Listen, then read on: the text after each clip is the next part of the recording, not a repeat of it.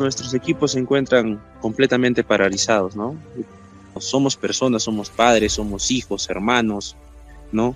Muchos de nosotros, como le repito, tenemos muchos proyectos los cuales se van a ver truncos. Somos más de 8.000 trabajadores que nos vamos a ver perjudicados. No solamente más de 8.000 trabajadores, sino se van a ver perjudicados eh, nuestros compañeros comuneros de la de radio influencia, de la región, incluso del país. Todos somos parte del Perú y yo como peruano tengo derecho a trabajar. Tengo derecho a mantener a mi familia y a mis hijos. Y todos los trabajadores de acá de las Bambas nos esforzamos por nuestra familia. Y esforzarse en esta empresa que beneficia a todo el Perú es hacer algo por nuestra patria. Si las Bambas para, para la economía de la para la economía del país, queremos trabajar,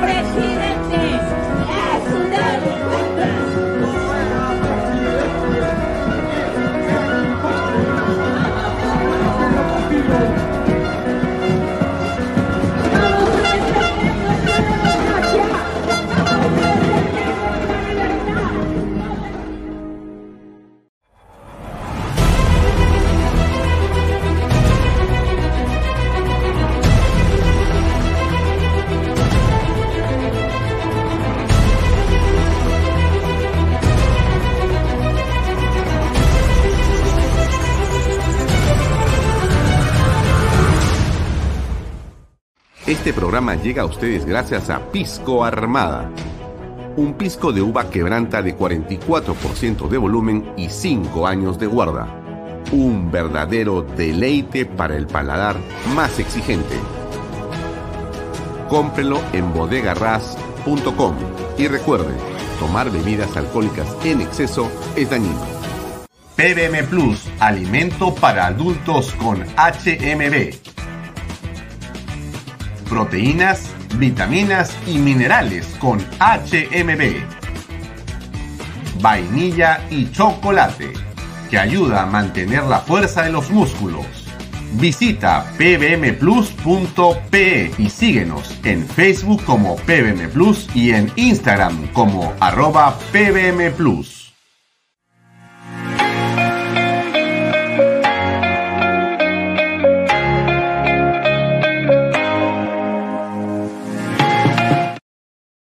Bienvenido a la familia Sarcleti. Contamos con más de 20 años construyendo momentos especiales en más de 21 establecimientos ubicados en Lima y provincias.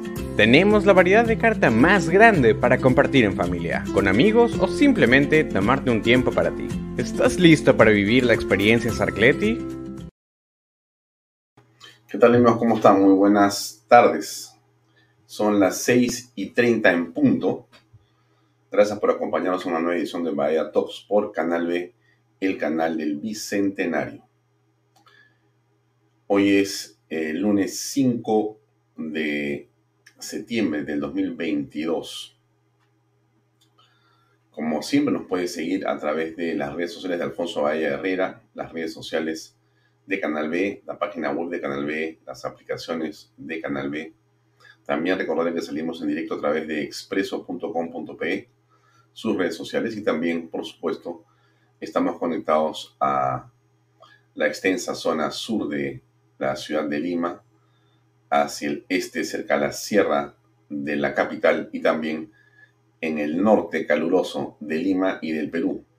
Y ahí estamos a través de canal 95 de Best Cable. Si usted eh, tiene como servicio de cable Best Cable para internet, para telefonía, y para su televisión por cable seguramente nos estará viendo en este momento. Hay 24 horas de programación y por cierto estamos en estos momentos saliendo en vivo hacia cientos de miles de hogares en todo, en toda la ciudad de Lima y en muchas partes del Perú. Gracias por acompañarnos. Bien, eh, a ver, comienzo por contarles, eh, sí, esto ha sido la programación del bloque estelar del día de hoy de Canal B.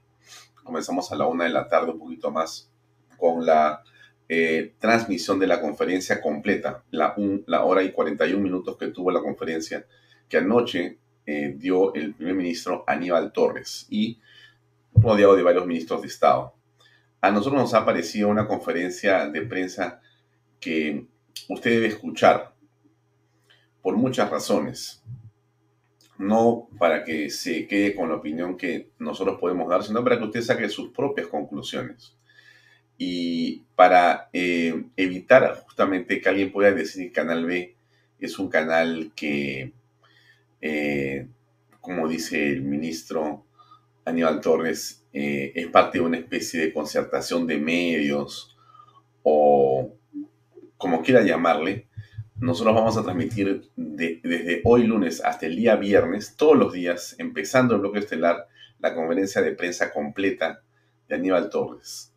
Nos parece importante que usted le escuche para que usted saque sus conclusiones. No siga el pensamiento que yo le voy a dar de ninguna manera, pero usted puede ver y va a darse cuenta de cómo piensa el señor primer ministro, cómo piensan los principales defensores del presidente eh, Pedro Castillo, que se ha convertido realmente en una fuerza de defensa política, lejos de los ministerios en los cuales están abocados o deberían estar abocados, con una, digamos, gestión eh, pública paupérrima, más bien se dedican, como ayer domingo, a aparecer en los medios de comunicación en el uso de la señal de Canal 7, que es de todos los programas, para defender a Pedro Castillo. Básicamente eso y en ese, por supuesto, eh, intento, también de defenderse ellos mismos, porque, como usted sabe perfectamente, la responsabilidad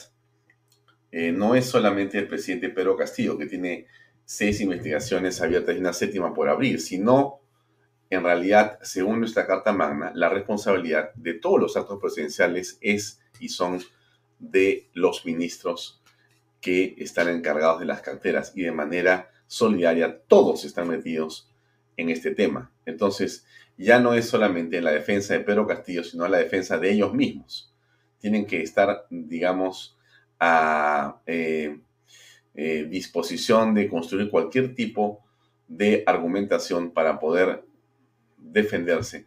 Pero que sin duda será un futuro cercano bien complicado para todos ellos, porque tarde o temprano la justicia les va a llegar. Y hay algunos que han fugado, que están perseguidos por la justicia, pero esto de todas maneras, y hay un par que están encarcelados, por lo menos por 30 meses, pero esto va a continuar, va a continuar. Y entonces continúo, continúo yo con eh, la explicación de lo que ha sido el día de hoy nuestro bloque, nuestro bloque estelar Hemos tenido entonces esta conferencia de prensa que nos parece muy importante del señor Aníbal Torres, presidente del Consejo de Ministros. Insisto, mírela, usted, eh, la va a poder ver hoy día si usted, eh, cuando termina la programación de Bahía eh, Toxo de Canal B, usted puede retroceder y ver en nuestra página web el principio de esta conferencia de prensa completo. Igual mañana usted lo puede ver si está en eh, canal 95 de Pescable, lo puede ver por Pescable o por donde sea, porque nuestro medio realmente llega por todos los lugares a diferentes públicos. recomiendo que escuche para que usted mismo se forme su opinión en relación a lo que ha dicho el señor Torres. Hemos tenido un programa de, eh, de eh, Fernando Sillonis, Nando Sillonis estupendo, realmente espectacular, como siempre, información que nos acompaña desde que comenzamos en Canal B ha estado hace minutos Diana Seminario en Hablemos de Política. Y hoy tenemos como invitado aquí en Bahía Talks a el doctor Carlos Caro, que va a comenzar con nosotros a las 7 y 10 de la noche eh, para conversar en torno a lo que está pasando en el Congreso y dónde están las responsabilidades penales. En realidad vamos a aprovechar para contarle varios temas y estamos seguros que el doctor eh, Caro, con su experiencia, va a poder eh, darnos ideas para entender y comprender en medio de qué estamos realmente cuando hablamos de el complejo, digamos, asunto penal. ¿De qué se trata exactamente los delitos que se están cometiendo? ¿Quiénes son los responsables o cuánto, digamos, tiempo podrían pasar en la cárcel? ¿Qué está ocurriendo? Y esta noche tenemos también un programa estupendo a las 8 de la noche, que va a estar Pepe Mato en Perfiles, este programa que yo le he comentado a usted siempre que lo vea. Antes que nada, le muestro, este es nuestro invitado que viene a las 7 y 10, que es Carlos Caro para ver la coyuntura penal en el Congreso de la República, ¿no? Y esto es algo muy interesante, le, comento. Bueno, disculpe que me extienda en Canal B, pero bueno, pues yo tengo que hablar de Canal B, porque si no hablo de Canal B, yo, ¿quién va a hablar de Canal B? A mí me, me, me, gusta mucho contarle qué es lo que hemos preparado o qué preparamos para, en Canal B para usted. Así que el día de hoy tiene usted esta entrevista. Em, bien, este es Héctor Banquero. ¿Quién es Héctor Banquero? Bueno, algunos datos tengo solamente para que usted le dé una, una eh, mirada y lo vea a partir de las 8 de la noche. Es el líder de la cuarta generación de la familia Banquero en el Perú. Es gerente general de la casa Banquero. Algo tiene que sonar a usted, que ha sido fundado por su abuelo en el año 1095. Hoy es una de las joyerías más importantes. Joyería, relojería, más importantes que hay en el Perú. Todos son productos, joyas, piezas de alta gama. Él es eh, un gemólogo, especialista, por supuesto, en ver piedras preciosas y en eh, joyas de una estupenda calidad. Eh, él ha fundado el, el Gemolical Institute of America. Gemolical Institute of America. Y junto con sus dos hermanas lidera esta empresa. Em, y hay dos miembros de la quinta generación que han empezado a trabajar también con él. Muy interesante eh, cómo durante generaciones se puede sostener eh, algo que es tan interesante, tan bonito, como de la joyería, ¿no? El tema de la joyería tan, tan interesante. Y eso va a ser una conversación de una hora con Pepe Mato, con su particular estilo de conversación, y en un programa que estamos seguros a usted le va a gustar. Bien, eh, a ver, le cambio un, cambiamos un poquito de, tema. Sí, quiero comentar lo de Chile. Me parece central lo que ha ocurrido. Aquí, efectivamente, eh, lo comentaba Diana, pero déjeme extender un poquito en lo que ha ocurrido ahí. Usted sabe que este cambio de la constitución fue impulsado eh, con una violencia inusitada que trajo muertes y una destrucción enorme en la ciudad de Santiago y en otras ciudades a lo largo de Chile. Eh, se impulsó un proceso político bastante eh, especial y, yo creo que de una manera lamentablemente muy violenta, que terminó en un proceso de asamblea constituyente donde se pidió prácticamente de todo. No, no eran nuevos derechos, sino prácticamente que se refundara eh, Chile un poco más y que no sé qué tipo de país iba el que se iba a crear. Evidentemente, el pueblo chileno, que a pesar de todas las circunstancias de complejidad y de pandemia, eh, creo finalmente que es un pueblo inteligente y es un pueblo culto, ha rechazado mayoritariamente eh, en 61.76% esa asamblea constituyente. Ha rechazado totalmente la propuesta de una nueva constitución con esa amplia mayoría, ¿no? En una participación que ha sido histórica. Por supuesto, los guarismos de la economía se han disparado hacia arriba porque obviamente la nueva Carta Magna solamente traía una enorme, digamos, inestabilidad y mantenerse con la Carta Nueva actual instaurada por eh, el presidente Pinochet es la que le da a Chile la estabilidad económica que ha gozado durante décadas. Uno de los países con mayor estabilidad económica ha sido Chile sin duda con problemas que todos los países tenemos. Chile no es una excepción, pero que tendrá que saber encontrar su rumbo y su camino. Pero ha sido muy interesante que las izquierdas progresistas han sido derrotadas estrepitosamente. Este grupo eh, que yo creo que de una violencia eh, inusitada para mí, eh, promotores del aborto, promotores del género, promotores de cuanta eh, ley o cuanta iniciativa hay, eh, yo creo que no para defender a la mujer, sino básicamente para generar negocios alternativos, eh, ha sido derrotada, derrotada en las ánforas. Y yo creo que esta es una excelente elección. Primero porque los progresistas peruanos pensaban en Chile y suspiraban. Todas las congresistas o políticas en el Perú que viajaron a Chile a santificar el proceso de la nueva Carta Magna, a santificar la elección del presidente Boric, han eh, estado eh, creando contenidos, vinculándose al proceso de la votación por el, eh, digamos, la afirmación de esta nueva Carta Magna y la consecuencia ha sido la que estamos viendo en la pantalla.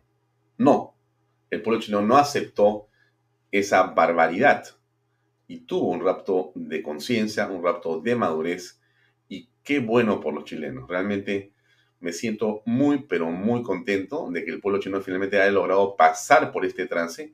Por supuesto que los peligros no han terminado. Esto es una gran claridad y es necesario que eh, los políticos encuentren un camino de unidad para poder sostener y mantener una posición firme frente al progresismo. Pero ha sido un estupendo resultado que veremos qué efectos tiene en América Latina si la constitución se aprobaba con esa barbaridad de artículos que tenía, era una clarinada de muy mal humor para el Perú.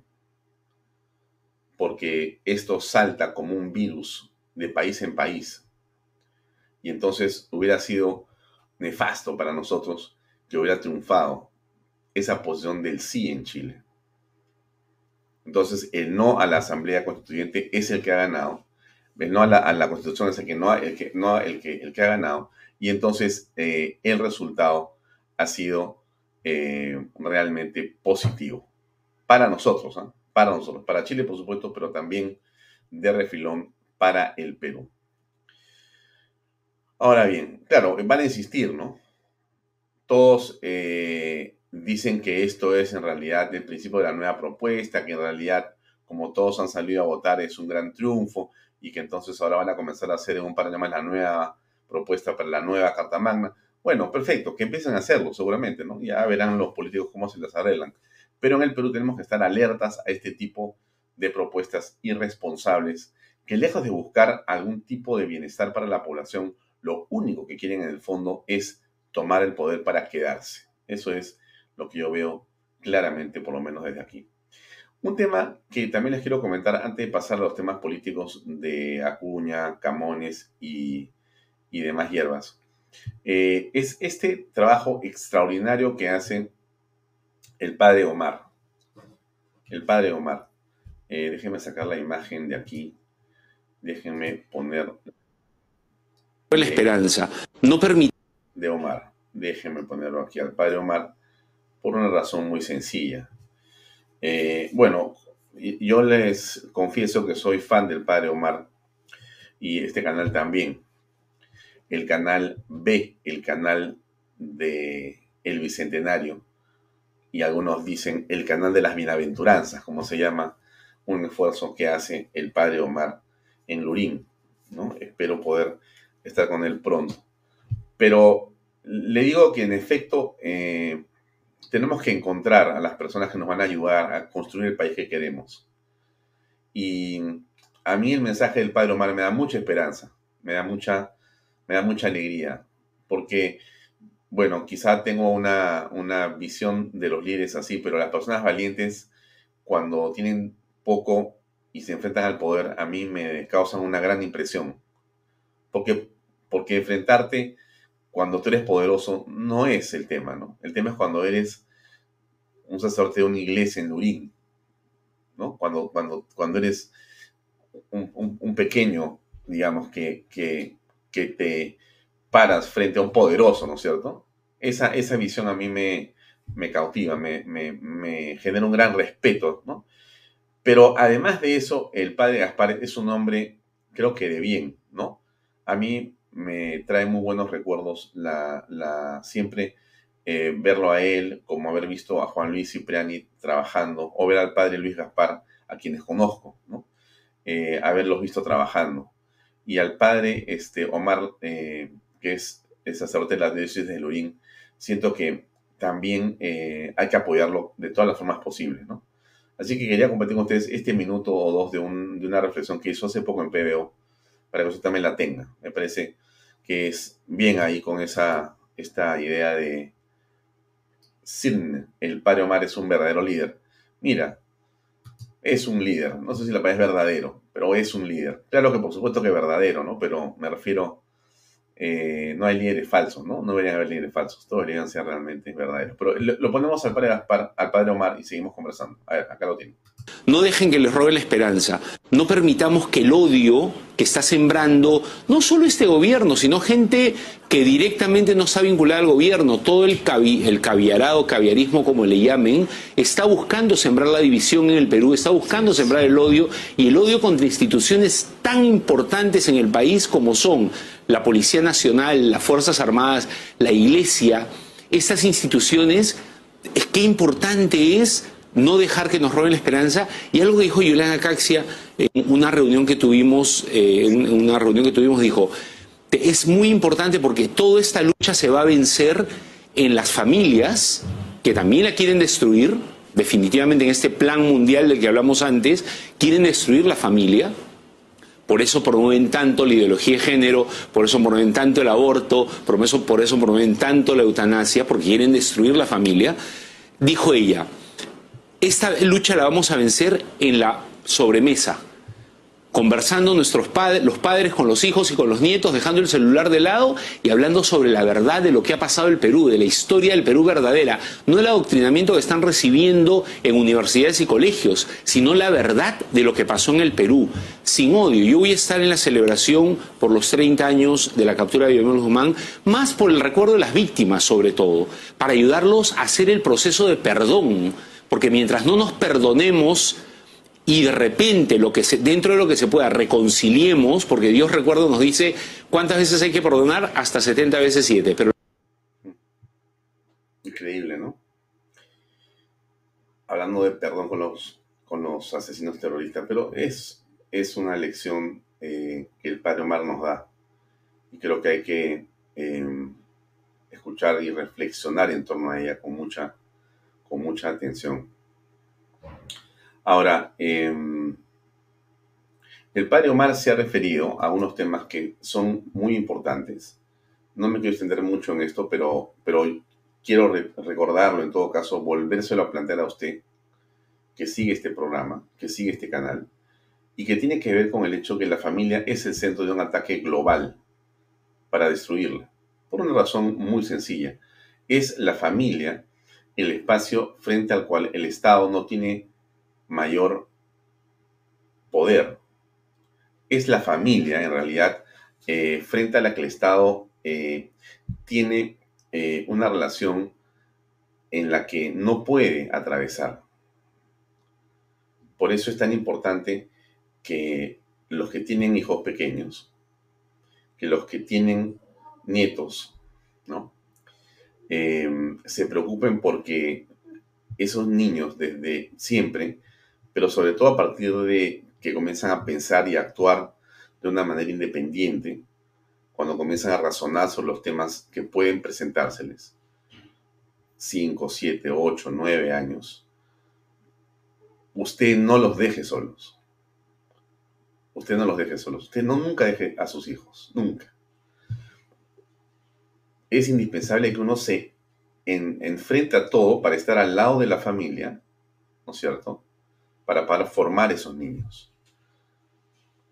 Y converse con ellos, evidentemente, deje el teléfono aparte, y haga en realidad la campaña para salvar a la sociedad y al mundo está en la mesa de cada familia peruana. Se lo digo completamente, yo convencido que es así. En cada conversación, en cada reflexión, en cada, digamos, discusión que se puede construir con tolerancia en cada gesto, en cada compartir el alimento, ahí, ahí está usted enseñándole a su familia y a sus hijos a ser grandes personas. En esa mesa, en esa mesa. Desayuno, almuerzo o cena. Las veces que pueda hacerlo, repítalo y repítalo y repítalo toda la vida que pueda. Nunca lo deje de hacer. Es lo mejor que puede hacer. Mientras lo tenga cerca y lo pueda hacer, hágalo. Es, no, nunca será un tiempo perdido, aunque esté una hora, aunque esté media hora, aunque sea una vez cada cierto tiempo. Hágalo todo lo que pueda. Y si es todos los días y si es tres veces por semana, usted está bendito por Dios. Pero no deje a ese grupo, que es su grupo más cercano, en manos de nadie. De nadie. De nadie. Y cuando uno construye familias así, el Estado se quiere apoderar de ellas. Así es. Por eso es que la, digamos, eh, eh, ideología de género en los colegios busca que los padres no puedan ni siquiera ver qué hacen los niños en los institutos escolares. Prácticamente quiere que uno le entregue el hijo y te lo devuelven cuando ellos quieran, si quieren. Ese es el gran debate mundial. Y con esto, pues, te cuentan un montón de historias, ¿no? Claramente falsas, ¿no? Por no decir siempre, siempre falsas. Entonces, eh, excelente lo que dice el padre Omar, como lo dice el padre Gaspar, como lo dicen tantos sacerdotes de estupenda calidad y conciencia que hay en el Perú y en el mundo, a los cuales hay que seguir en la reflexión. Pero más allá del tema sacerdotal o religioso, es un pensamiento político también. La defensa de la familia no es un asunto religioso, es un asunto básicamente social, político. La vida, la familia, son temas centrales que tienen que ver con el debate político que viene en los próximos años. No podemos sustraer estos temas de un debate. No se deben. Cuando usted quiera preguntar cómo es ese político por el que usted quiere votar o va a votar, pregúntele qué piensa por el aborto. Pregúntele qué piensa sobre la familia. ¿Qué piensa? ¿Qué piensa sobre el matrimonio? ¿Cómo educar a los hijos? Pregúnteselo. ¿Qué piensa sobre la educación de género? Pregúntele y saque su propia línea y se va a dar cuenta. Muchos son simples mentirosos, embusteros. Le cuentan el cuento de la libertad. Así es. En el fondo lo están engañando. Entonces, eh, seamos conscientes que votar, ¿no es cierto? Votar es una, gran responsabilidad, pero solamente podemos votar si sabemos qué es lo que piensa realmente ese este, eh, candidato a lo que sea, a lo que sea. Porque igual es importante saber cómo va a ser ese hombre o ese candidato, eh, si va a ser alcalde, si va a ser gobernador, si va a ser regidor, si va a ser concejal, si va a ser si va a ser presidente o vicepresidente. En cualquier caso, pregunte usted y sepa, para que no nos sorprendan en todo caso, sobre lo que viene por delante. Bien, ahora, eh, nuestro presidente hoy día se fue a la fiscalía, ¿no es cierto? Ha hecho una cantidad de cosas el presidente de lo más extrañas, ¿no? Pero bueno, él va porque, en fin, ¿qué fue lo que dijo de su, de su presencia en la fiscalía? A ver, escuchemos, por favor. Nosotros no hemos venido a perjudicar al Perú. Nosotros no hemos venido a repetir la misma historia como se ha venido haciendo anteriormente. En 200 años de vida republicana, si le corresponde a este gobierno acudir por lo que se viene imputando, iremos a donde nos citen. Bajo nuestra prerrogativa, como presidente de la República. A ver, un ratito, disculpe que detenga esto, pero el presidente otra vez vuelve a los 200 años y es parte de la monserga del presidente y del señor Aníbal Torres. Es la mejor manera de, digamos, evadir su responsabilidad frente a los hechos de la gestión, es hablar de los 200 años. Miren, cualquier persona que asume un cargo como presidente de la República no está ahí para que nos cuente cómo se han originado los problemas. Porque yo le aseguro que usted, mamá, papá, usted que es abuelo, usted sabe mucho más cómo se han originado los problemas que lo que te puede contar un presidente de la República. Estoy seguro. Y es más, creo que lo que dice el señor además Pedro Castillo es mentira, pero digamos que el tema no es, no me cuentes cómo los problemas se han originado porque no nos, no interesa, ¿verdad? Haga si quiere, como presidente, una clase de historia y póngalo en la web para ver si alguien lo quiere ver.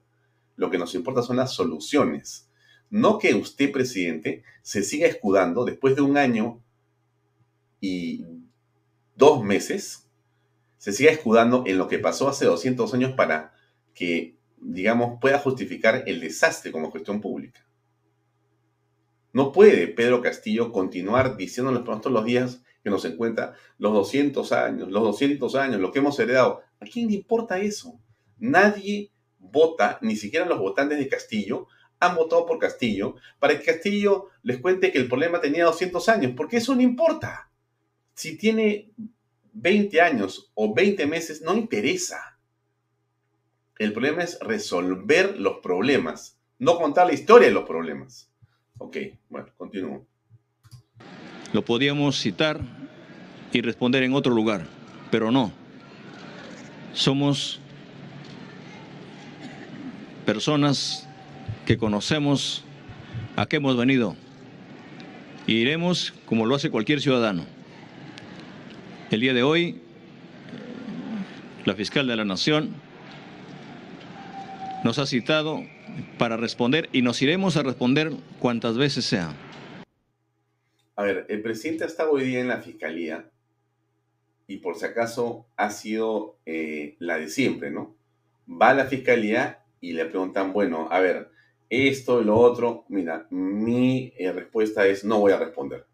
Eso es lo que ha hecho el presidente. No va a responder. Pero miren lo que dice él. Vamos a ir a responder cuantas veces nos llamen.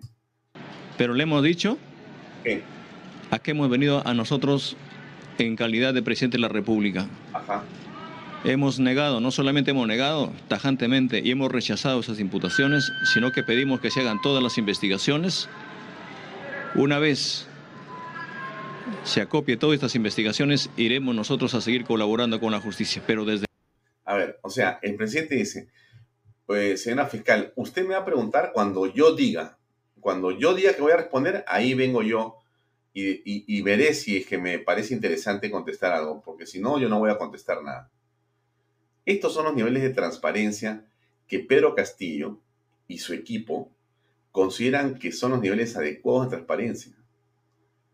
Mire usted, llenos de seguridades y de abogados que le dicen, usted no tiene que decir nada. Y esa es la manera como él considera que debe gobernar. Y es la manera como él con cinismo se para a decir, bueno, yo he ido a responder, iré cuantas veces sea necesario para decir que no voy a responder. Pues esta es una cosa, pues, que parece cantinflas. Ya, no solamente estamos demostrando nuestra inocencia, sino rechazando estas imputaciones a la cual se nos viene eh, acusando. Por lo demás, vamos a... Un segundo. Y yo estoy seguro que el derecho de cualquier persona es a negarse a contestar las preguntas. Puedo guardar silencio. Ese es tu derecho también legal y es parte de lo que el Código Penal y todos te dicen. Si usted está en desacuerdo, se calla. Perfecto. Pero yo insisto, eso no es para un presidente de la República imputado por seis delitos. Perdón, no por seis, por seis investigaciones. No es así, rodeado de, con, familiares presos, con exministros fugados, con familiares fugados, con personas que están declarando que han sido sus principales colaboradores en contra de él, todos hablando con las pruebas de los contratos, con las pruebas de las llamadas, los WhatsApp, los depósitos en las cuentas, la gente que sigue corroborándose, todo eso metido en una sola bolsa y él va a decir yo no tengo nada que declarar sin en su momento. Eso no puede ser. Por supuesto que es un derecho, pero eso es simplemente una afrenta a la opinión pública. Ese es mi punto. Seguir dando la cara. Iremos acá o a donde se nos llame, y decirle al país que estamos firmes acá para conducir los destinos del país. Y decirle al Perú que estamos tranquilos y vamos a seguir trabajando de la mano con nuestro Premier, de la mano con nuestros ministros y de la mano con los gobernadores regionales, de la mano con los alcaldes y con las personas que sí creen en el desarrollo del Perú. De igual manera... Estamos firmes, dice acá, ¿no? Ah. Esta es la firmeza del presidente. Donde va, ahora compran huevos para recibirlo. Esta es la firmeza de Pedro Castillo. Y Pedro Castillo, déjeme comentarle, no está dentro de este vehículo. La gente le ha tirado huevos porque pensaba que estaba ahí el presidente de la República. Lo que ha hecho Palacio es eh, hacer creer a la gente que estaba ahí. Y bastó que se pensara que estaba ahí el presidente, que es un carro del presidente, es la Cherokee presidencial, la camioneta Jeep presidencial, con las oscuras y le han tirado cuanto huevo había. O sea, esto es lo que ha pasado en realidad. O sea, este es el, el soporte al que se refiere el presidente de la República, más firme que nunca. Este es el soporte al que se refiere Bermejo. Bermejo le preguntan el otro día en el Congreso, este, pero usted no cree que eh, hay un rechazo del público, pero ¿cómo? ¿Dónde está la gente en la calle? Nada. Aquí nosotros somos parte del pueblo, el pueblo está con nosotros, claro. Bermejo no camina con el presidente, pues. Tener una tortilla en la cara, Bermejo, a estas alturas, con la cantidad de que la gente le avienta donde sea, donde va Pedro Castillo, tiene que tener un grupo de 50 o 100 hombres que lo aleje de la prensa, que lo aleje de la gente, porque va a recibir insultos y huevos de todas maneras. Esa es la realidad. El presidente no puede hablar de soporte más firme que nunca. ¿Cuál es la firmeza del presidente? Que rodearse de abogados y de soldados y de policías. Bueno, esa es una forma de ver las cosas bien, pero bien, eh, digamos, precaria, ¿no? Por decirlo menos. Em, pero miren ustedes, este, cómo es esto, ¿no?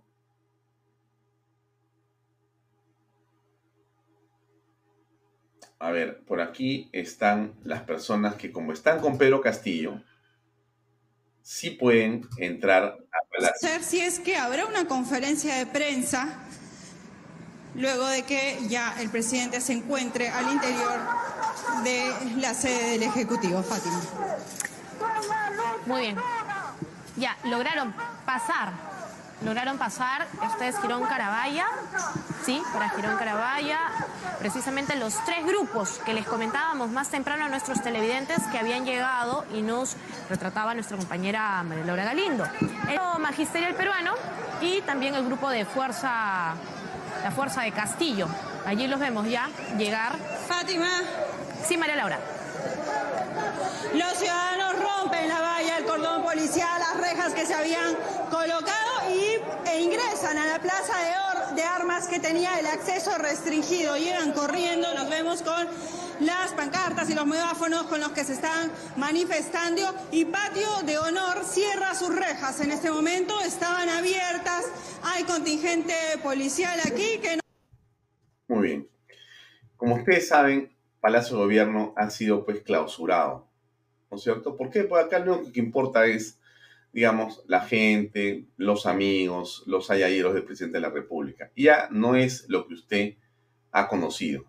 La Plaza de Armas en realidad era un espacio en el que uno podía ir a, inclusive se subía a la calecita con los caballos, tomaba fotos, miraba cómo la guardia a las 12 del día cambiaba por, por, la, Guardia Nueva se, se, hacía sus este, evoluciones, los soldados, los usuarios de Junín, tocaba la banda, era una cosa pues preciosa, ¿no es cierto?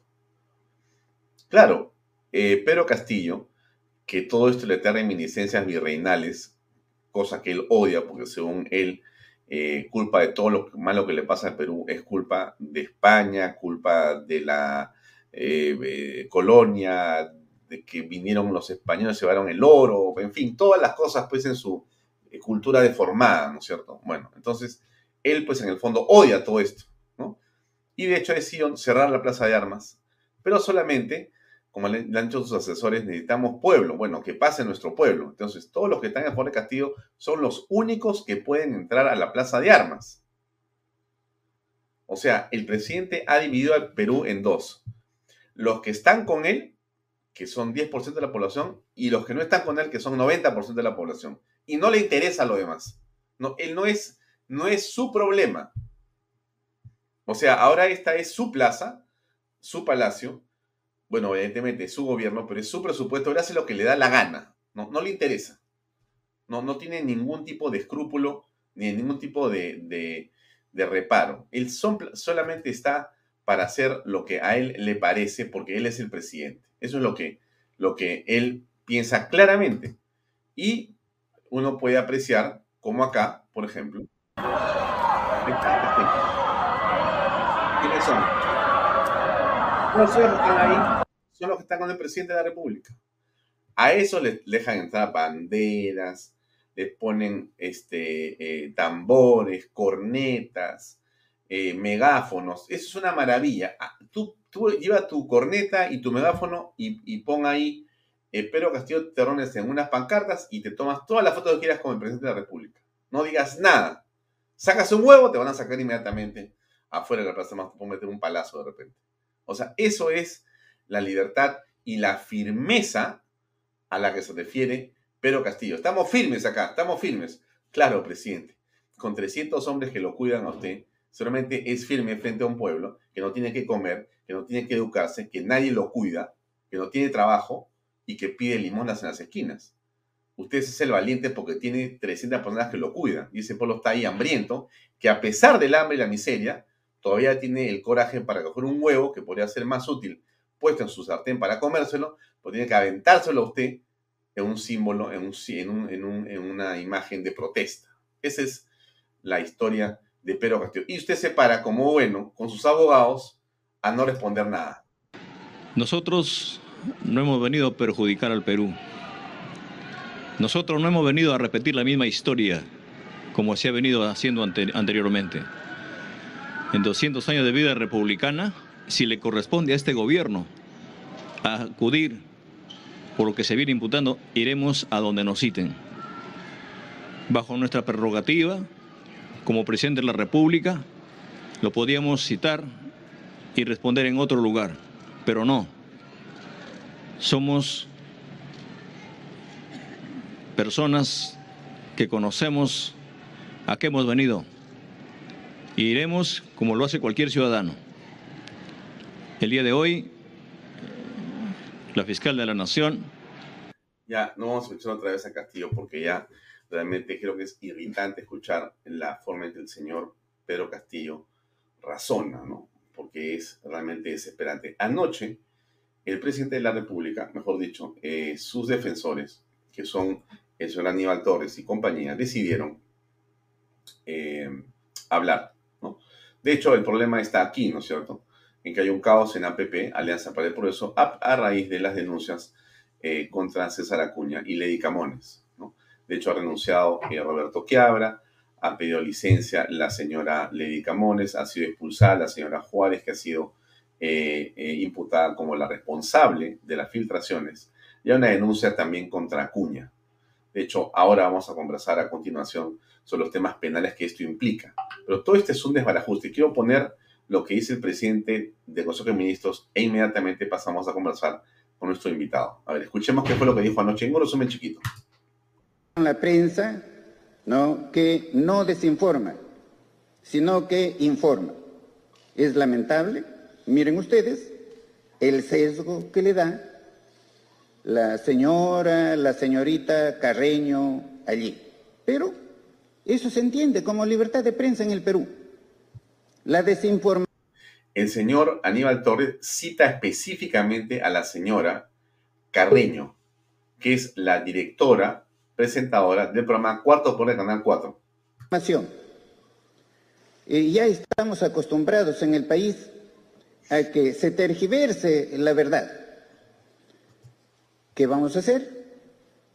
En aras de la libertad de prensa hemos dicho, estamos permitiendo incluso la difamación, la calumnia, la injuria, ¿no? Hay cierta prensa, y lo voy a decir, lo voy a decir porque yo no estoy para mantenerme en un carguito, no, lo voy a decir, es una prensa corrupta. Pregunta de Carla Mushi, de Cuarto Poder.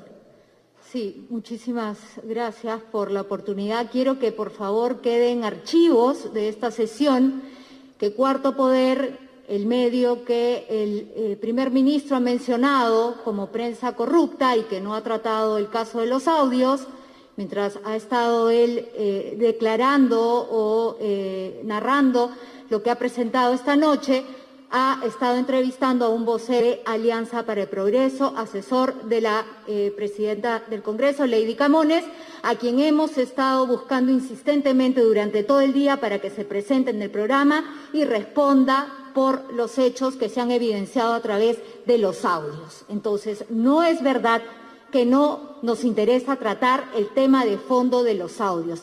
Es falso lo que usted acaba de decir, señor primer ministro Aníbal Torres. Dicho esto y volviendo al tema... Lo que acaba de decir usted, señorita, es absolutamente falso. Yo no me he referido en ningún momento al, a cuarto poder. No me he referido en ningún momento a cuarto poder. Lo que he dicho, ¿no? Es como decir, pues, al que le cae el guante, que se le chante. ¿no? Es decir, con eso entonces, ¿qué ah, significa pues, eso? Al, que le cae, pues. ¿Pero qué significa eso? Muchas gracias. Eh, y el señor Aníbal Torres considera que eso solamente es una gracia, una ironía, una algo que, que, deben de festejarle, ¿no? Cuando él se refiere a la señora Carreño, que la conductora de América, de América y, de, y de Cuarto Poder, se refiere a Cuarto Poder. Cuando la periodista le imputa eso y le dice que es falso lo que está diciendo, dice, yo nunca he hablado de Cuarto Poder. Son niveles de cinismo extremos que vemos en autoridades que justamente deberían creemos nosotros, más bien observar un comportamiento ejemplar, pero que por lo menos nosotros este tipo de comportamiento no lo entendemos. Bien, dejemos el tema ahí y conversemos con nuestro invitado, el doctor Carlos Caro, que está con nosotros. ¿Qué tal, Carlos? ¿Cómo te va? ¿Qué tal? ¿Cómo estás? Buenas noches. Qué gusto saludarte. Gracias por acompañarnos. Déjame... Eh, todo bien, todo bien. Bien, eh, Carlos, se ha planteado por parte de dos abogados hace unas horas una serie a, propósito de los audios que han aparecido del señor César Acuña, que está reunido con la señora Lady Camones y otras personas más, eh, donde aparentemente habrían ahí algunos delitos. Entonces, no me queda claro y te rogaría que nos puedas ayudar. Entonces, quiero poner un unos, unos uno, un par de pantallazos solamente para orientarnos y que nos puedas ayudar. Esto es la sumilla que el eh, abogado Ronald Atencio Sotomayor y el abogado Raúl Noblecía Olaechea, eh, correctamente identificados, han presentado ante la Fiscalía de la Nación. ¿no? A continuación, uno puede apreciar el petitorio. ¿no? Dice ahí que de conformidad con el artículo 1 11, 12 del texto único ordenado de la Ley Orgánica del Ministerio Público y de acuerdo al artículo 1, inciso 1 del nuevo Código Procesal Penal, eh, denuncia penal contra César Acuña Peralta, Lady Mercedes Camones, María Grimanesa Acuña Peralta, Luis Alberto Valdés eh, Frías, Alejandro Soto Reyes, Magali Rosmery Luis Rodríguez, Partido Político Alianza para el Progreso, persona jurídica y contra los que están responsables. Y pone ahí los eh, delitos que ellos consideran se han cometido. Organización criminal, tráfico de influencias, colusión simple y agravada, inducción a no votar o hacerlo en sentido determinado, peculado doloso y culposo y otros delitos de persecución pública. Y arman un cuadro donde les llaman a ellos organización criminal. Bueno, ¿puedes explicarme? Esto tiene asidero. Está, hay un debate en el Congreso en este momento sobre este tema. Pero, ¿qué piensas tú? Hay que tomar en cuenta lo siguiente, ¿no? Primero, eh, para hablar de una organización criminal, tenemos que estar hablando de un grupo de personas que están agrupados, valga la redundancia, con la finalidad de cometer indefinidamente delitos a lo largo del tiempo. Dos audios que hablan de cuestiones políticas, legislativas, por más incorrección que tengan, no hablan de una sucesión o una cadena para cometer delitos a lo largo del tiempo. Entonces creo que ha habido cierto facilismo ahí en elaborar ese cuadro, ¿no? Cabecilla, autores, miembros afiliados a la organización criminal. Me parece que es más este, una cuestión gráfica, una creación, digamos, de los denunciantes, más que algo que emane o se deduzca, digamos, de los, de los audios, ¿no? por otro lado. ¿tú crees que esto ha sido, esto es para poder, digamos, a ver si, si, si, si parece ser lo que, lo que te voy a decir? Así como hay de parte de la fiscal de la Nación la teoría, la hipótesis de que hay una organización criminal claramente establecida con cabecillas, coordinadores y otros en Palacio de Gobierno, ellos dicen, bueno, para que también eh, hagamos el símil, entonces ahora hay una en el Congreso también. Claro, es para adelantar la mesa, como se suele decir, ¿no? Tú dices que yo estoy este, cometiendo delitos, yo también digo que tú estás cometiendo delitos igual de graves, ¿no? Para hablar, por ejemplo, de otro de los delitos mencionados, ¿no? que es el delito de tráfico de influencia. El tráfico de influencia es un delito muy específico. No consiste en ejercer un lobby. El tráfico de influencias es comprar influencias a alguien. Si yo, por ejemplo, tengo contacto con un alcalde y le vendo eso a un cliente y le digo, oye, eh, no es que yo voy a corromper al alcalde, pero es mi amigo, yo ceno con él todos los días, eh, dame 5 mil dólares y yo te saco una licencia de funcionamiento. Eso es tráfico de influencia. Yo le estoy vendiendo mis influencias a alguien y alguien me las está comprando por 5 mil dólares. Nada de eso tampoco aparece en los audios, ¿no? Eh, a mí me parece que los audios tampoco se refieren al delito de colusión que tiene que ver con la contratación pública. Acá, en todo caso, creo que los niveles de análisis tienen que, que limitarse a las cuestiones electorales.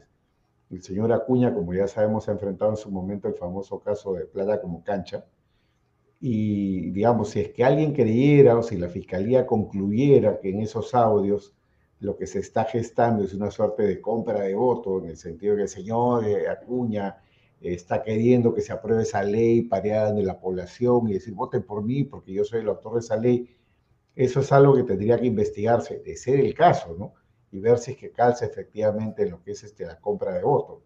La compra de voto en realidad es algo mucho más directo, ¿no? Doy plata, doy dinero, doy bienes, regalo dádivas, eh, canastas, no sé, con la finalidad de que voten por mí. Acá estamos hablando de una ley de la creación de un distrito y más allá de lo afortunadas o desafortunadas de las palabras utilizadas eh, o el tono imperativo que puede existir en parte de eso, es algo que tampoco puede que calce así directamente como se ha querido presentar, ¿no? Entonces a mí me parece que esto es más este, fuegos artificiales que otra cosa y muy en la línea de lo que ya mencionaste, ¿no? Es el hecho de que tratar de estar todos en la misma mesa, ¿no? Ustedes están denunciados, nosotros también. Creo que esa es la lógica. Ya. Ahora, lo que entonces sí podría parecer como un hecho eh, imputable en esa conversación, y por eso la pregunta es la violación del principio de neutralidad electoral que todo funcionario debe tener.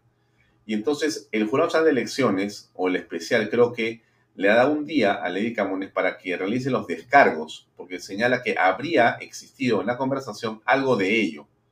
¿Puede ser? Sí, yo creo que exactamente lo mismo que ha pasado ayer, donde, digamos, el, el presidente del Consejo de Ministros y algunos ministros se han presentado en una rueda de prensa a hablar de las presuntas infracciones cometidas por el señor Acuña y etcétera, e incluso pidiendo ¿no? que existe una actuación por parte del Jurado Especial Electoral de la Libertad para excluir al señor Acuña de su candidatura. Esto es algo que rompe la neutralidad electoral, desde luego, y eso daría lugar a que pueda existir, digamos, una serie de infracciones, también de parte del presidente del Consejo de Ministros y su equipo, porque la ley electoral es clarísima en prohibir todo tipo de injerencia a favor o en contra de cualquier candidato por parte de las autoridades. Pero Lady Camones dice, yo no hablé, o, yo escuché, o de repente yo no ofrecí nada, y finalmente no se concretó, dice ella, en su defensa. No hay ninguna eh, votación, no hay ninguna ley que te puedas mostrarme como que yo efectivamente eh, es una conversación partidaria, por otro lado, eh, todos los políticos conversan entre ellos, es una conversación privada que no tiene un delito en sí mismo porque estamos conversando sobre temas diversos. El señor Acuña es el presidente del partido, él puede pedir cosas, pero yo lo escucharé, pero no tengo por qué hacerle caso. Entonces, ¿cuál es el delito realmente? ¿O, hay ahí actos preparatorios? ¿Cómo lo ves tú? claro, el tema de la neutralidad electoral, tal y como está definida en la regulación, tiene que ver con actos positivos. Efectivamente, no hay una tipificación de lo que es la omisión. A diferencia de lo que puede existir en materia penal, donde los delitos de omisión tienen una tipificación especial, hay una cláusula general prevista en el artículo 13 del Código Penal que permite interpretar cualquier delito en la parte especial como delito omisivo. En cambio, en materia administrativa, en materia sancionadora, lo que se sanciona acá o se prevé son las conductas de violación de la neutralidad a través de actos positivos. Claro, el hecho de que ella haya ido a una reunión y no haya hablado es en principio un argumento de defensa, ¿no? Aunque si retrocedemos un paso atrás, lo que podría pensar es, oye, pero ¿por qué fuiste a una reunión y por qué no te paraste y te fuiste? ¿no? Porque tú eres la presidenta del Congreso. Y creo que por ahí, digamos, puede ir la discusión que va a plantear el jurado electoral. Pero da la impresión, eh, Carlos, que no es esta, eh, digamos, eh, conferencia de prensa la que se realiza con el deseo de, como ha dicho o empezó a decir el, el doctor Aníbal Torres, en realidad este, la economía se está afectada por esta situación que hemos descubierto de este audio, ¿no? Y entonces el ministro de Economía, diga usted algo, entonces levanta la mano el ministro de Economía y dice, bueno, sí, el Perú en realidad va a hacer que todas las inversiones, el Congreso, que todas se vayan. Este audio es terrible para las inversiones. En realidad no parece eso y más bien da otra impresión, Carlos, por lo siguiente. Hemos sabido en los últimos minutos que eh, más bien se ha producido eh, eh, una inclusión en la investigación como presunta organización criminal de Aníbal Torres y Félix Chero, un par de los defensores de ayer. O sea, el presidente de los ministros, esto es algo que la fiscalía ha este, publicado ya, eh, dice, la fiscal de la Nación dispuso incluir al presidente del Consejo de Ministros, Aníbal Torres, en su condición de exministro de Justicia y al actual titular de esa cartera, Félix Chero, en la investigación preliminar por el delito de organización criminal. De esta manera, se amplía la investigación preliminar correspondiente a la carpeta número 124-2022, en la que el presidente de la República, Pedro Castillo, viene siendo investigado por encubrimiento personal y organización criminal. Bueno, entonces da la impresión que esto se enteró ayer. Aníbal Torres dijeron, vamos a salir con una respuesta antes que aparezca esta noticia. ¿Qué piensas tú? Sí, bueno, eh, la noticia, por lo menos formalmente, se ha conocido recién hoy a través del tuit de la Fiscalía y luego ya hay este, notas de prensa que aclaran un poco el sentido de la imputación. En el caso de Aníbal Torres, cuando era ministro de Justicia, supuestamente él ayudó o colaboró con la huida de Pacheco, ¿no? recomendándole, organizándole, y en el caso de Chero, por sus actos vinculados a tratar de evitar que el señor Samí Villaverde, cuando estaba en prisión, efectúe declaraciones en torno a esta presunta red criminal que está enquistada en el gobierno.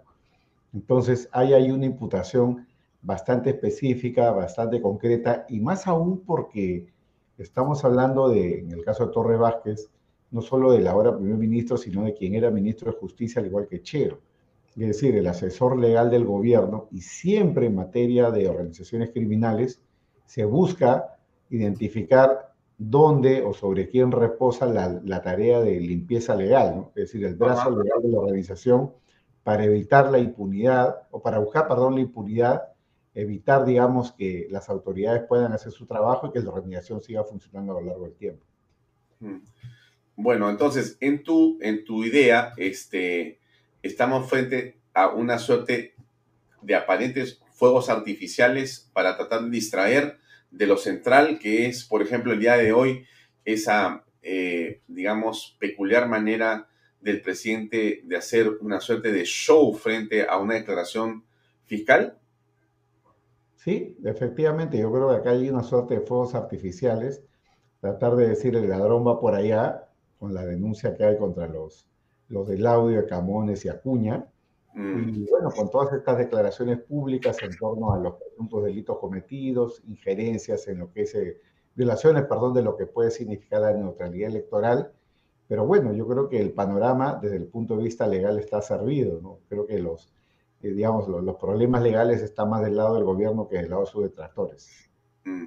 Ahora, eh, con respecto a la manera en que el presidente plantea la defensa, me gustaría que nos des un poco de luces, porque hay personas que señalan eh, no entender por qué el presidente puede ir a la fiscalía y decir no voy a hablar. Entendemos que es un derecho constitucional, pero ¿qué significa eso en realidad? Sí, vamos a ver, eh, la, Constitución garantiza el derecho de defensa y el derecho a la no autoincriminación. Hay que recordar que la declaración del imputado, el investigado, no un testigo, la declaración del imputado no es un acto de prueba, es un acto de defensa. Entonces yo la defensa la puedo ejercer como quiera el imputado puede ejercer la defensa de la forma más conveniente que crea. Y eso puede implicar declarar parcialmente o guardar silencio. Y en este caso, eh, el derecho a guardar silencio es un derecho constitucional reconocido por la jurisprudencia en todos los niveles.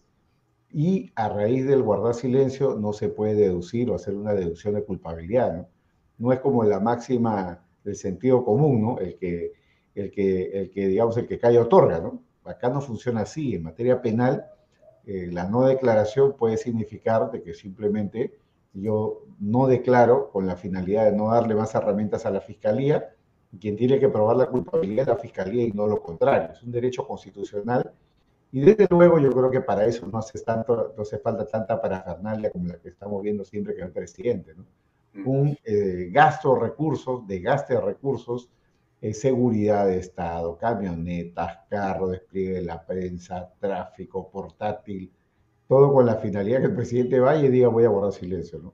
Creo que es algo que se tendría que manejar en tiempos de crisis de una manera mucho más, mucho más sutil, pero no es lo que está pasando. El gobierno está aprovechando cada momento, cada movimiento para tratar, digamos, de responder con adjetivos, nada de fondo. Acá no hay defensa de fondo, lo que es una defensa puramente adjetiva, la victimización, y es ahí donde, donde el gobierno estaría obteniendo algunos este, avances en lo que es opinión pública, ¿no? dado que la popularidad del gobierno que estaba en calle libre se ha recuperado un poco y está curiosamente mejor que la del Congreso. Ahora, eh, desde el punto de vista político, tú también analizas el tema en el contexto político. Seguramente eh, un asesino eh, serial o un violador reiterativo podría, evidentemente, por lo que tú señalas, mejor te quedas callado y dejas que prueben ellos porque la cosa está muy grave, ¿no? Ahora, un presidente de la República, eh, Carlos Caro, no es igual, por cierto, a las figuras que yo te he señalado de delincuentes. Lo que quiero decir es, un político eh, debería de estar pensando siempre en la transparencia como una condición fundamental para poder dirigirse a la opinión pública.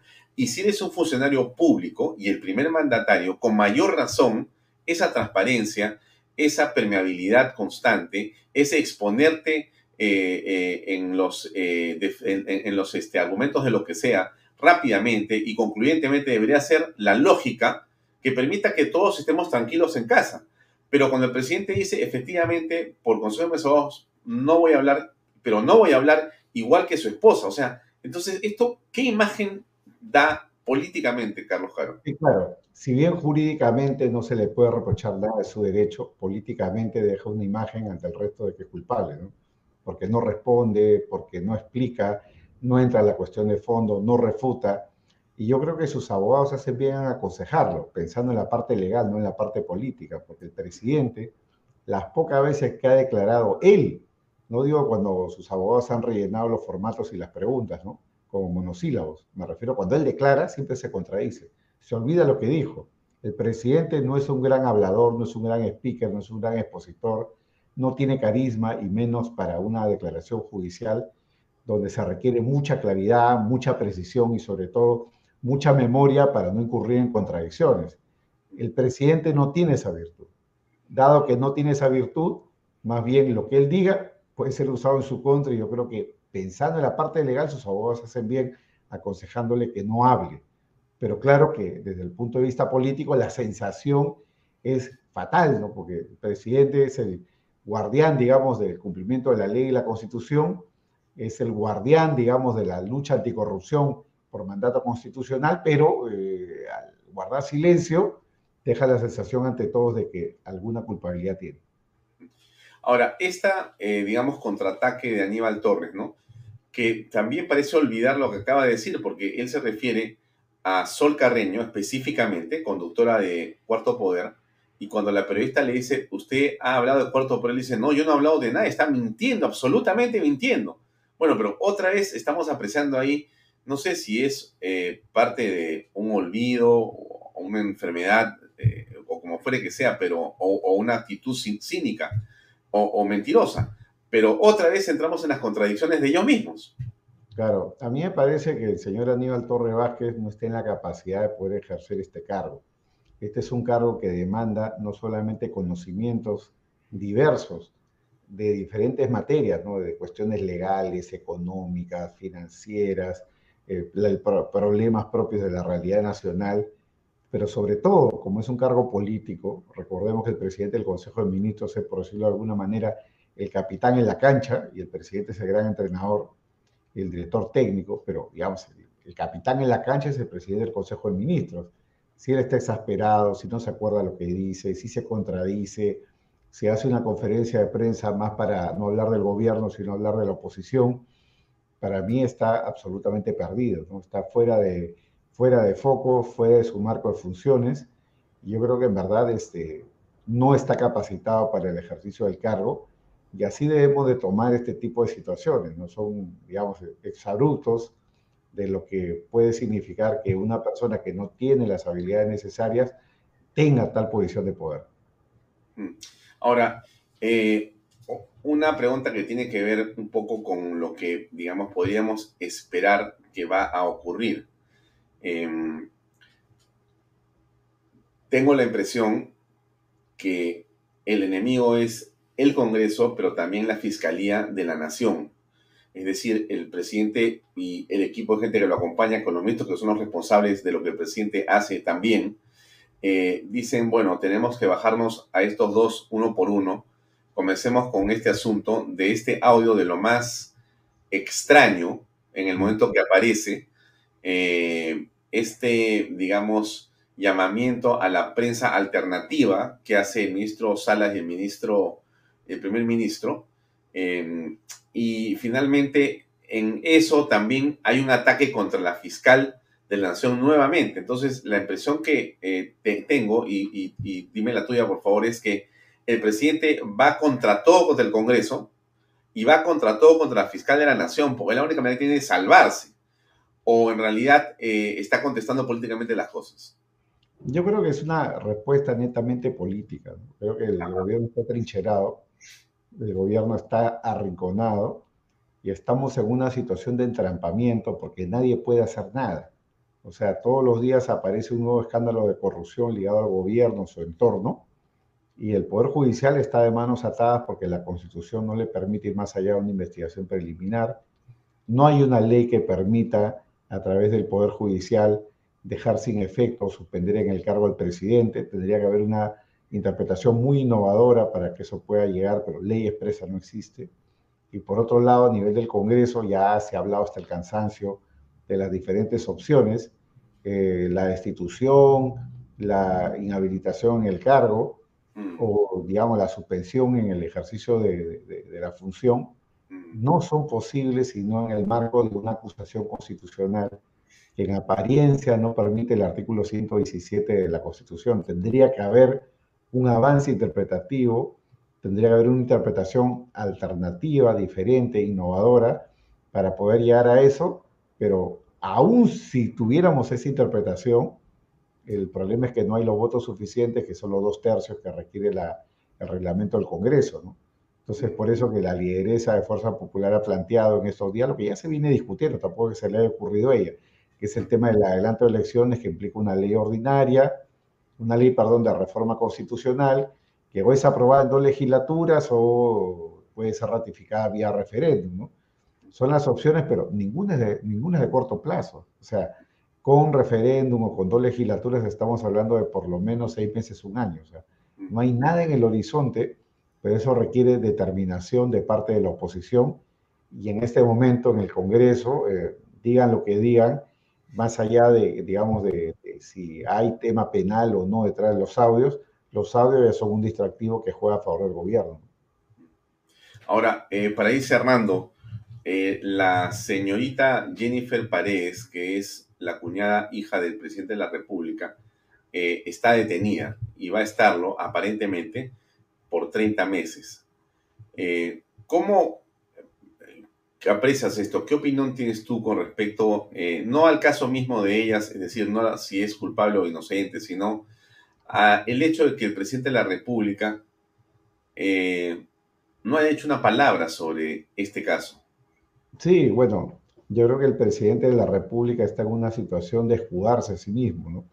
Está aceptando el sacrificio, por lo menos temporal, de parte de un miembro de su familia eh, y, digamos, este, sacrificando literalmente a un miembro de su familia por hechos que él pudo haber evitado o en los que pudo haber participado. Y desde luego, eh, todas las pruebas abundantes que hay contra la señora Jennifer Paredes justifican sobradamente la posible imputación de un delito grave o delitos graves. El tema de la prisión preventiva siempre va a estar sometida a discusión, sobre todo por lo que es el peligro procesal. Y el plazo, ¿no? El plazo de 30 meses es un plazo que para, para muchos eh, parece un plazo exagerado, considerando que la Fiscalía tiene sobre la, sobre la mesa un caso que no es tan complejo. O sea, no es que haya habido una, una red criminal como la de Odebrecht, han tenido poco tiempo para hacer estas cosas, y es un caso que podría manejarse en plazos mucho más estrictos y rápidos, y es algo que podría contemplar la sala superior, y la sala superior de pronto no revoca la detención, pero tal vez ajusta el plazo y lo reduce, ¿no? En cualquier caso, creo que el mensaje del presidente es, acá estoy, aguanto el golpe, eh, sacrifico un miembro de mi familia y me mantengo en el poder, ¿no? Eso tiene una lectura, digamos, este, aparte de política, tiene una lectura, más ética, ¿no? La ética del presidente no parece, digamos, estar con su familia. La, última pregunta. Em, si es que la señora fiscal de la Nación tuviera el caso avanzado y casi concluido, que esa tesis fiscal determina que el presidente es un corrupto y que la organización existe, y por lo tanto pide eh, una sesión al Pleno del Congreso o a la Comisión Permanente o a la Junta de Portavoces o a lo que sea para presentar el caso y decir, yo le quiero a ustedes presentar esto para que ustedes tomen una decisión, pero para que lo sepan. Ustedes con esto pueden, si quieren, votar una vacancia o no, pero quiero explicar las pruebas a partir de las cuales yo creo que el presidente es un corrupto y en el 26 será juzgado sin ningún tipo de reparo con todo el peso de la ley. ¿Eso se puede dar desde tu punto de vista? A ver, se puede dar como un acto político de parte de la fiscal de la Nación. Así es. Presentar las pruebas en una sesión en la que ella sea invitada, porque ella no tiene poder de convocar a los congresistas, sea invitada y puede exponerlo. ¿Cómo sería esa exposición? ¿Qué tan accidentada sería? Eso no lo sabemos.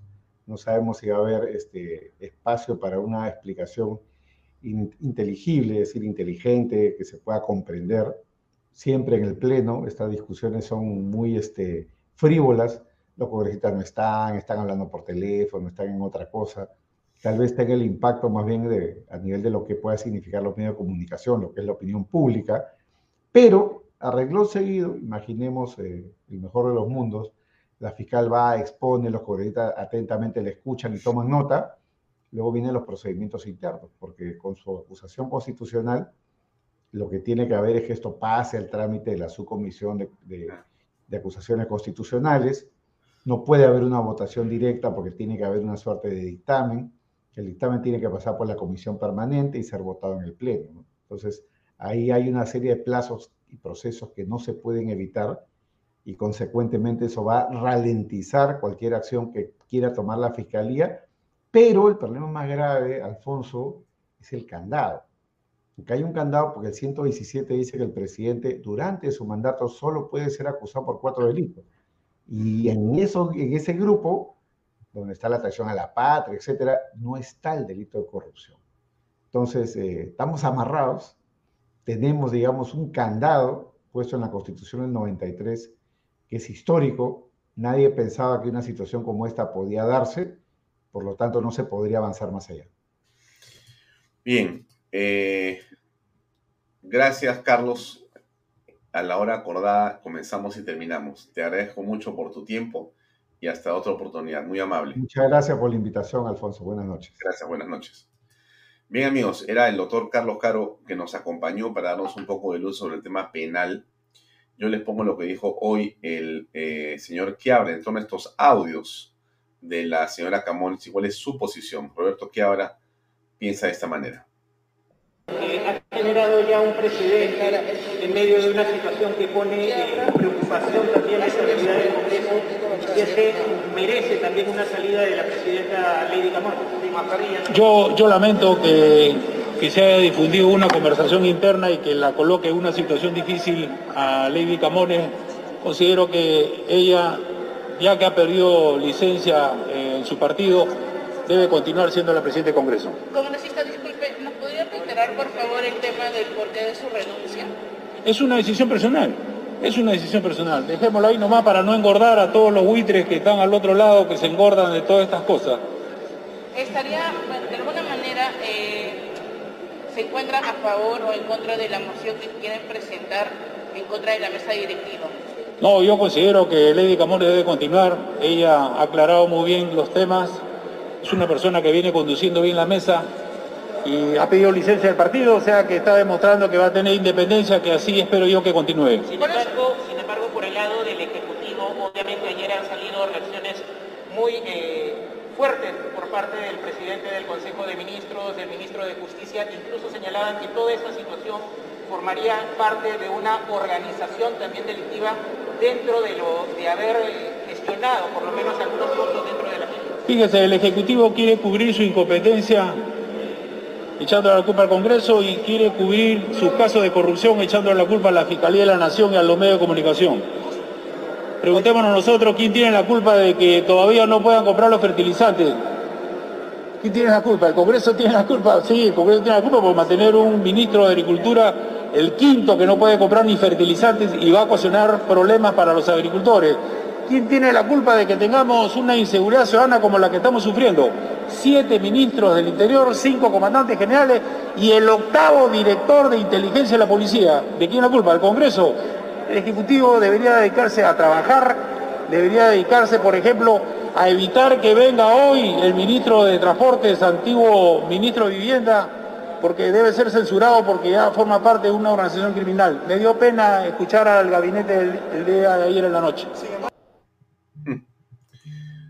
Bueno, el eh, general Roberto Quiabra renunció el día de hoy a Alianza para el Progreso. Agradeció y dejó eh, ya esa bancada. En la actualidad se encuentra sin bancada.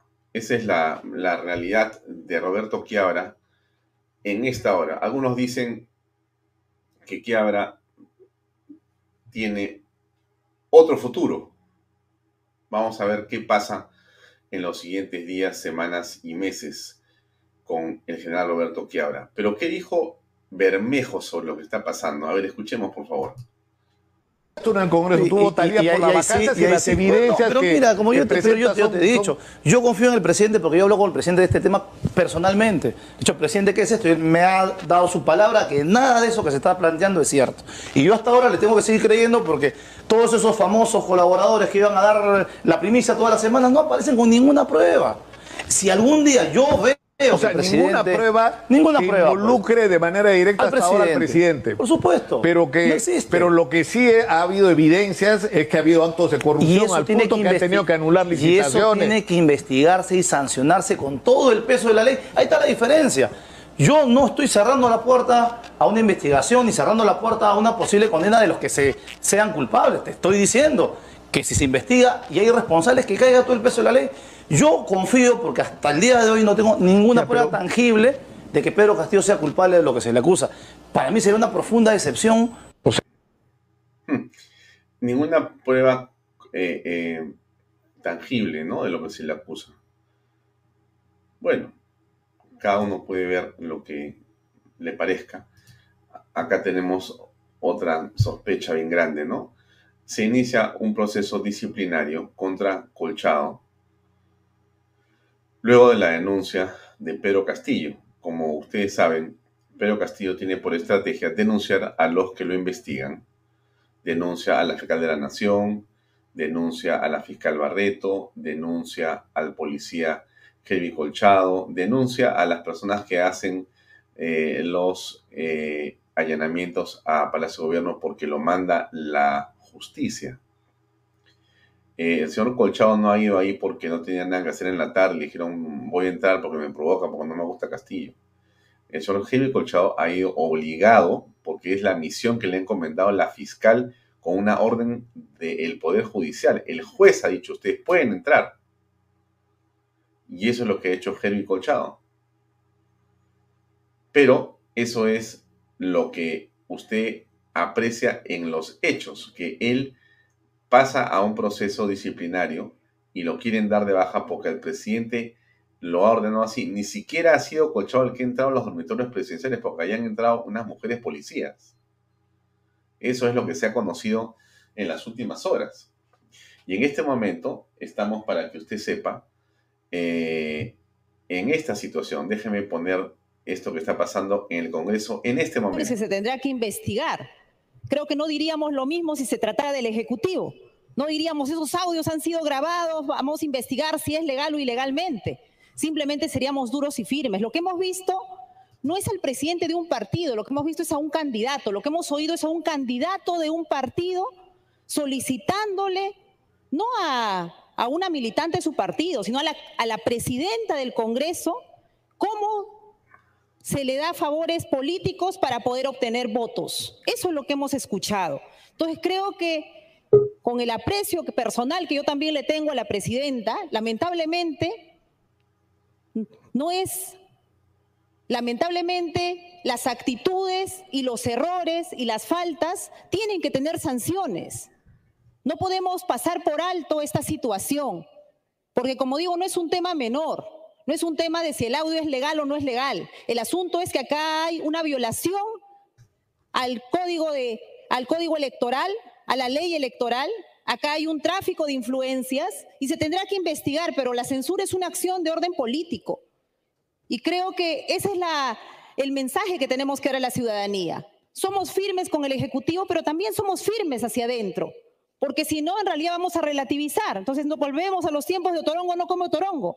Y creo que esa práctica tenemos que desterrarla. Si hay un error, si hay una falta, hay una acción política como la censura que tenemos que recurrir. Por eso nosotros de la bancada vamos a apoyar la censura a la presidencia y lamentamos muchísimo que en el Congreso, a iniciada esta legislatura con una nueva mesa directiva, estemos en una situación en la que tengamos que recurrir a este mecanismo por faltas tan graves como las que hemos visto el día de ayer, donde la presidenta del Congreso, o antes de ayer que hemos tenido que ver por la señal abierta, la presidenta del Congreso se pone a disposición de un candidato a la presidencia de, una región. Eso es lamentable y creo que todos tenemos que reflexionar qué imagen le damos a la ciudadanía de este Congreso. Creo que son tiempos en los que hay que actuar con rectitud y con la misma vara que medimos al Ejecutivo, hay que medirnos en el Congreso. Muchas gracias. Gracias, congresista. Tiene la palabra el congresista Héctor Valer por tres minutos por Perú Democrático. Muchas gracias, señora presidenta. Señora presidenta, hemos escuchado la emisión de unos audios en el marco de la libertad de expresión y en el marco de la libertad de prensa. Para algunos colegas es necesario que haya evidencias y que ese audio propalado ha sido ilícitamente extraído pero penalmente y de acuerdo al derecho penal interno de nuestro país, apenas se conoce una, noticia delictuosa, inmediatamente debería actuar el Ministerio Público. Pero como esto no ha sido así, ya se presentó ante el Ministerio Público una denuncia penal contra los que resulten responsables, encabezado por el señor César Acuña Peralta, y nuestra presidenta está también incluido dentro de esa denuncia penal, seguido por la señora María Acuña Peralta y también el vocero de Alianza por el Progreso, Alejandro Soto Reyes y otros por, por el posible delito de organización criminal, tráfico de influencias, colusión simple y agravada, inducción a no votar o hacerlo en sentido favorable a un partido político y en ese extremo acaba el Jurado Nacional de Elecciones de Lima Centro abrir un proceso investigatorio por violar el principio de por violar el principio contra las normas del proceso electoral y la resolución. Neutralidad se llama. 10.135 del 2022. Esta disposición, señora presidenta, hace que nuestra presidenta ha cometido no solamente una conducta dolosa, dolosa penalmente, sino también una conducta reprochable administrativamente y políticamente mucho más. Y en honor al pueblo, al pueblo de Alto Trujillo, que está en pie de guerra contra Alianza para el Progreso y todos los candidatos del Perú que saben cómo se maneja ahora ese partido utilizando instrumentos del poder a favor de ellos? Pues nosotros de Perú Democrático hemos solicitado la censura de la presidenta Lady Camones, no en su condición de persona, sino en su condición. Muy bien, congresista, muchas gracias. Le toca el turno al congresista Gutiérrez por un minuto de bloque magisterial. Gracias, congresista. Gracias, presidenta. Previo un cordial saludo por intermedio de usted también a todos mis colegas congresistas.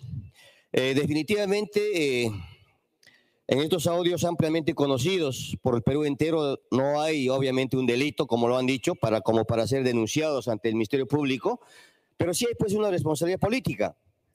Lamentablemente, lo que se pretendía hacer es querer aprovechar la autoridad de la mesa directiva para poder hacerse popular y ganar algunos puntos pues en esta campaña electoral que se viene en los próximos días.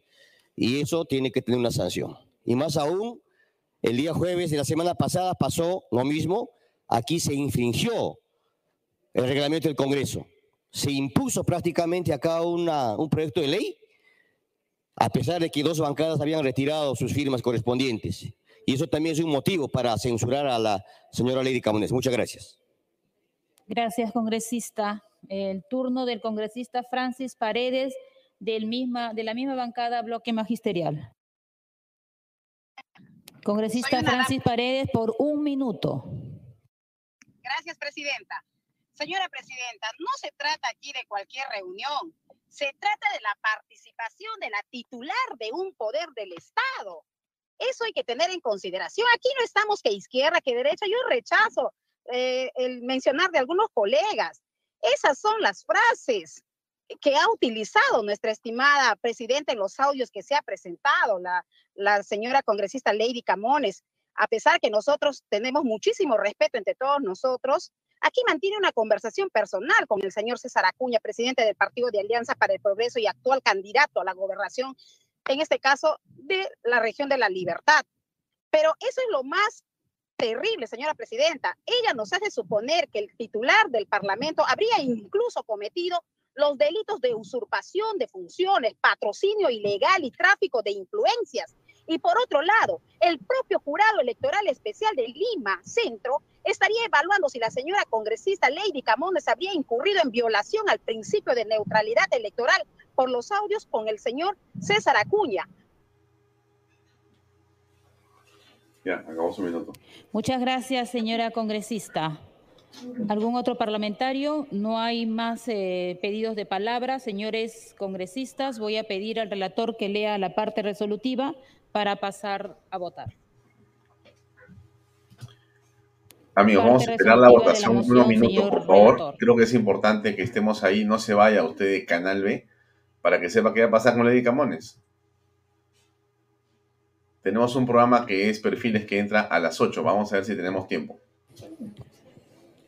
El Congreso de la República acuerda censurar a la presidenta del Congreso de la República, Lady Mercedes Camones Soriano, por los fundamentos expuestos en la parte considerativa y por atentar contra la Constitución Política del Perú en sus artículos 43 y 45 y a los principios rectores que caracterizan a nuestra democracia y al orden constitucional.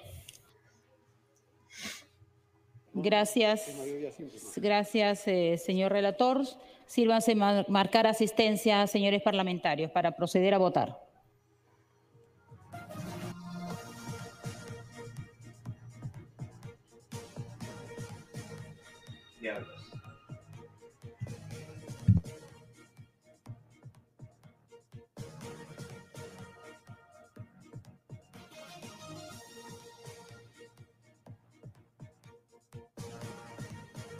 Bueno, se está eh, pasando a ver la asistencia de los congresistas para votar si censuran o no a Lady Camones. Si la censura procede y Lady Camones queda fuera de la eh, junta directiva, ya no va a ser presidente del Congreso, habría que buscar entonces una nueva votación que será, no sé si hoy día, pero veremos qué pasa.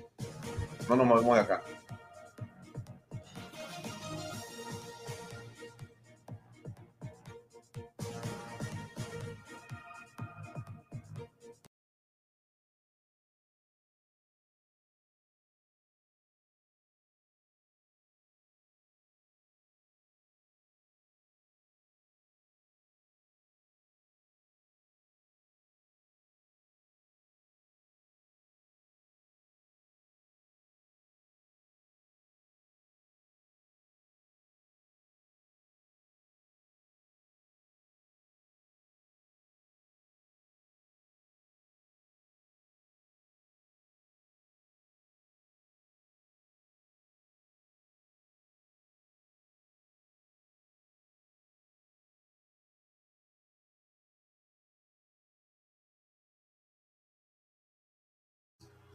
Están viendo en este momento, estimados amigos, eh, quiénes son los congresistas que han marcado asistencia para la votación.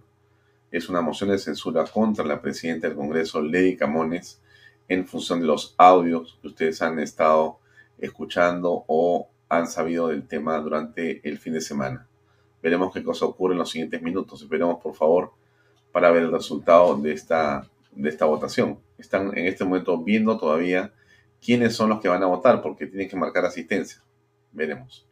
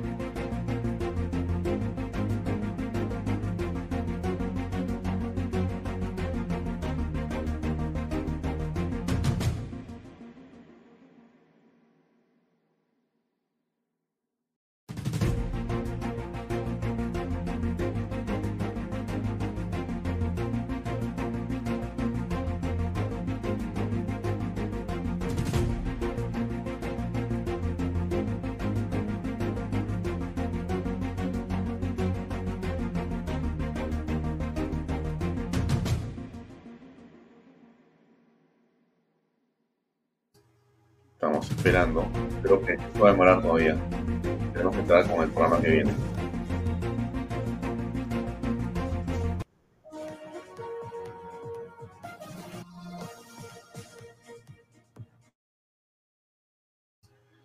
Bien amigos, yo me despido, seguimos con perfiles y ya en las redes sociales de Canal B tendrán las noticias. Muchas gracias y hasta mañana. Muy buenas noches. Este programa llega a ustedes gracias a Pisco Armada. Un pisco de uva quebranta de 44% de volumen y 5 años de guarda. Un verdadero deleite para el paladar más exigente. Cómprelo en bodegarras.com y recuerde, tomar bebidas alcohólicas en exceso es dañino. PBM Plus, alimento para adultos con HMB proteínas, vitaminas y minerales con HMB. Vainilla y chocolate, que ayuda a mantener la fuerza de los músculos. Visita pbmplus.pe y síguenos en Facebook como pbmplus y en Instagram como arroba pbmplus.